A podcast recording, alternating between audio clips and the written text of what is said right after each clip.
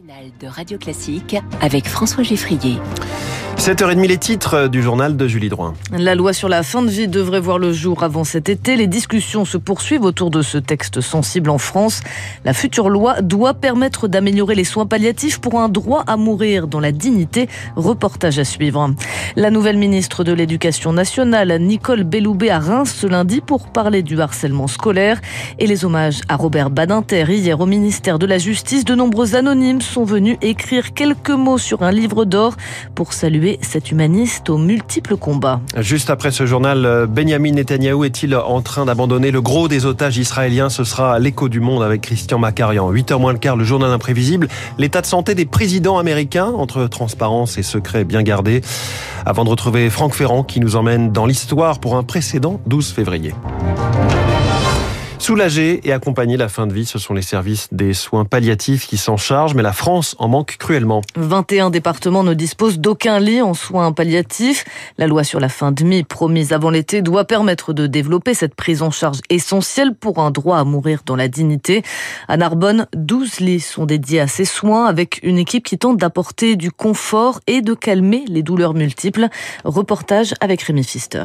Est-ce qu'il y a eu moins de douleurs cette nuit peut-être? Trois mois à vivre, c'est ce qu'un médecin avait prédit à Mireille Hamet après l'opération d'un cancer finalement incurable. Un an après, et à 82 ans, le corps est diminué et souffre. L'acharnement thérapeutique, elle ne le souhaite pas. Mais ici, les soins palliatifs l'aident à prendre chaque jour comme il vient. Sur la terrasse, il y a le soleil qui donne là. C'est un vrai plaisir. Vous êtes là le matin, vous vous dites, je suis bien, je suis heureuse. Moi, je pense qu'il arrive un moment dans, dans la vie où, vous voyez, il faut me laisser. La priorité aujourd'hui, c'est que la patiente ne souffre plus. Sarah Ilaoui, médecin du service. Oui, nos patients ont peur de la dégradation, de la souffrance, mais avant d'en arriver là, ils sont bien vivants. Et tant qu'ils sont vivants, qu'est-ce qu'on peut faire pour qu'ils puissent profiter au mieux de leur journée, de leurs proches? Il y a des patients qui sont juste contents de remanger une glace, de revoir son chien. Il faut qu'il ait moins mal, il faut qu'il ait pas de nausées. Les maladies sont incurables et les décès nombreux, trois parfois en une semaine, mais les soins palliatifs ne sont pas un mouroir, martèlent les aides-soignantes Fanny et Patricia. Il y a la joie de vivre, c'est pas que morbide. On est là vraiment pour euh, qu'ils puissent partir euh, dignement et sans douleur. On donne notre joie, notre bêtise aussi. Puis on met en place des massages. On demande s'ils acceptent de faire une toilette avec musique, par exemple. On essaie d'apaiser au maximum. Lorsque c'est possible, des retours à la maison sont même envisagés pour quelques jours, voire une semaine.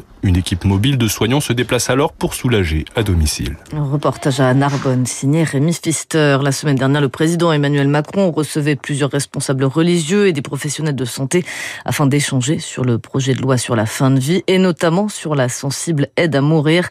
Les ultimes arbitrages devraient être rendus dans les prochaines semaines. Réformer le droit du sol à Mayotte pour lutter contre l'immigration, c'est l'annonce faite hier par le ministre de l'Intérieur Gérald Darmanin. Une mesure censée couper l'attractivité de l'archipel pour les migrants en provenance notamment des Comores voisines. Ainsi, il ne sera plus possible de devenir français si on n'est pas soi-même enfant de parents français, a martelé le ministre. Mais cette réforme du droit du sol demandera une révision de la Constitution, façon pour le gouvernement de contourner le Conseil constitutionnel, selon Jules Lepoutre, professeur de droit public à l'université à Nice le gouvernement anticipe une censure du Conseil constitutionnel parce que pour adapter la législation à l'outre-mer, il faut des circonstances particulières et la législation a déjà été adaptée à Mayotte, mais là, supprimer bel et bien le droit du sol, on est peut-être plus réellement dans l'adaptation, mais davantage dans une division, une soustraction de Mayotte à la législation nationale. Et donc peut-être que le Conseil constitutionnel considérerait qu'on va ici trop loin le gouvernement juge peut-être plus facile, entre guillemets, de passer tout de suite par la révision constitutionnelle, puisque dans ce cas-là, le pouvoir de révision de la Constitution est souverain sans risquer aucune censure du Conseil constitutionnel. Propos recueillis par Lauriane Toulmont, la gauche a déjà annoncé qu'elle s'opposerait à cette révision de la Constitution.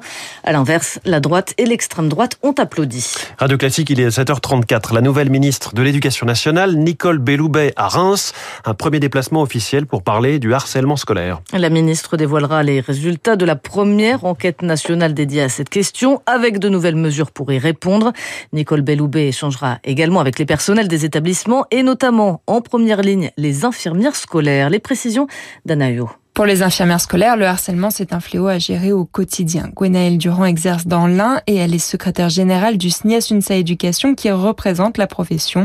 Elle alerte sur le mal-être des jeunes. C'est tous les jours qu'on évalue le risque suicidaire d'un élève et quasiment toutes les semaines, on a une évacuation par centre 15 d'un élève qui potentiellement pourrait passer à l'acte. Mais les infirmières scolaires ne sont pas assez nombreuses pour faire face à l'ampleur de cette situation. En moyenne en France, c'est une infirmière pour 1600 élèves et la profession n'attire plus. On a énormément de stagiaires qui démissionnent euh, au bout de trois mois. Elles se rendent compte que les conditions de travail sont difficiles. Vous vous imaginez la responsabilité qu'on a à porter toute seule de laisser partir un élève et que finalement on passe à côté d'un état suicidaire majeur, c'est catastrophique. S'ajoute la question du salaire. En début de carrière, une infirmière scolaire touche près de 1500 euros net par mois. Gabriel Attal, le Premier ministre, a donc annoncé des revalorisations. 800 euros de prime au mois de mai, puis 200 euros tous les mois. Quand on passe le concours à l'éducation nationale, on a une perte de salaire par rapport à l'hôpital. Donc les collègues, elles disent, je gagne moins, je suis crevée quand je rentre le soir, je fais des heures sup pas possibles, finalement je suis pas gagnante. Mais pour le syndicat, cette revalorisation de 200 euros ne sera efficace que s'il s'agit de salaire et non pas de prime, afin notamment que cette augmentation soit prise en compte dans les calculs de retraite. Les précisions d'Anna Les hommages de nombreux anonymes à Robert Badinter ce week-end. Ils sont venus se recueillir devant son domicile, puis au ministère de la Justice pour saluer celui qui mit fin à la peine de mort en France, qui resta fidèle à ses valeurs humanistes tout au long de sa vie, celui qui fut un sage de la République. Ces anonymes donc tenaient à écrire quelques mots en sa mémoire sur ce livre d'or ouvert au ministère de la Justice, Lucie Dupressoir. Jusqu'à trois heures d'attente sous la pluie devant le ministère de la Justice. Ça vous décourage pas? Non, pas du tout, même la pluie. Annick a travaillé pendant 17 ans à la chancellerie. Elle y est arrivée en 1984 sous Robert Badinter. Quand je suis arrivée, j'avais confiance déjà en cet homme-là parce que j'en avais entendu parler. Et effectivement, par la suite, euh, c'est assez confirmé. C'est un homme euh, humain. Il y a des personnes qui ont des postes importants et qui vous ignore. C'était pas le cas de Monsieur Badinter. Quelques mètres devant, Jean-Jacques, 80 ans, est un ancien sympathisant socialiste. Socialiste ou pas socialiste, je crois que c'était un homme dont les valeurs, à mon avis, étaient partagées par tous. Un défenseur de la liberté et puis un homme qui est resté fidèle à ses convictions euh, jusqu'à sa mort. C'est quand même assez rare. À l'intérieur, trois roses blanches et un portrait de Robert Badinter posé devant les livres d'or. Rita est portugaise, elle vient d'y laisser un mot, ému. J'habite en France depuis 10 ans. Je peux vous dire que moi, j'ai décidé de rester en France parce que j'aime la France de M. Badinter. L'égalité, la justice, euh, les droits de l'homme. Euh, l'essentiel et on tient à tout ça. L'actuel garde des Sceaux, Éric Dupont-Moretti, lui aussi, a écrit quelques lignes. En trois jours, les signataires ont rempli trois livres. Un reportage de Lucie Dupressoir. Les vacances d'hiver ont, ont, débuté samedi pour la zone C. Certains Français vont partir au ski, mais pour combien de temps encore alors que le réchauffement climatique impacte chaque année un peu plus nos montagnes?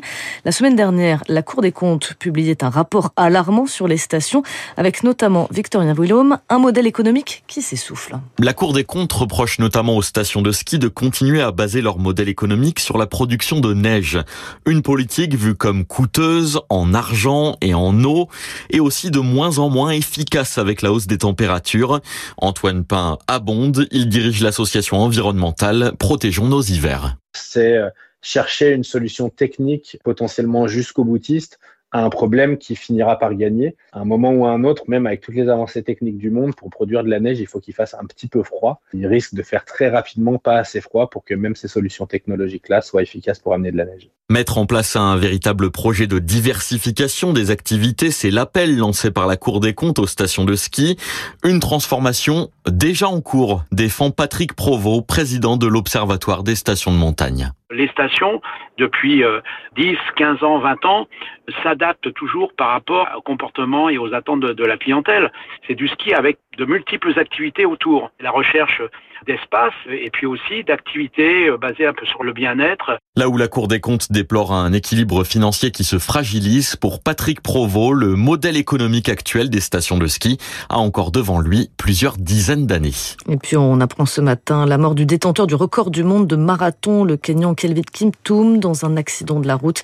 L'athlète de 24 ans a été donné favori pour le titre olympique au JO de Paris. Merci Julie Drouin, c'était le journal de 7h30. Vous revenez tout à l'heure à 8h30. Benjamin Netanyahu risque d'être toujours plus isolé. On en parle dans l'écho du monde avec Christian Macarian, puis le journal imprévisible, l'état de santé des présidents américains, alors que celui de Joe Biden inquiète.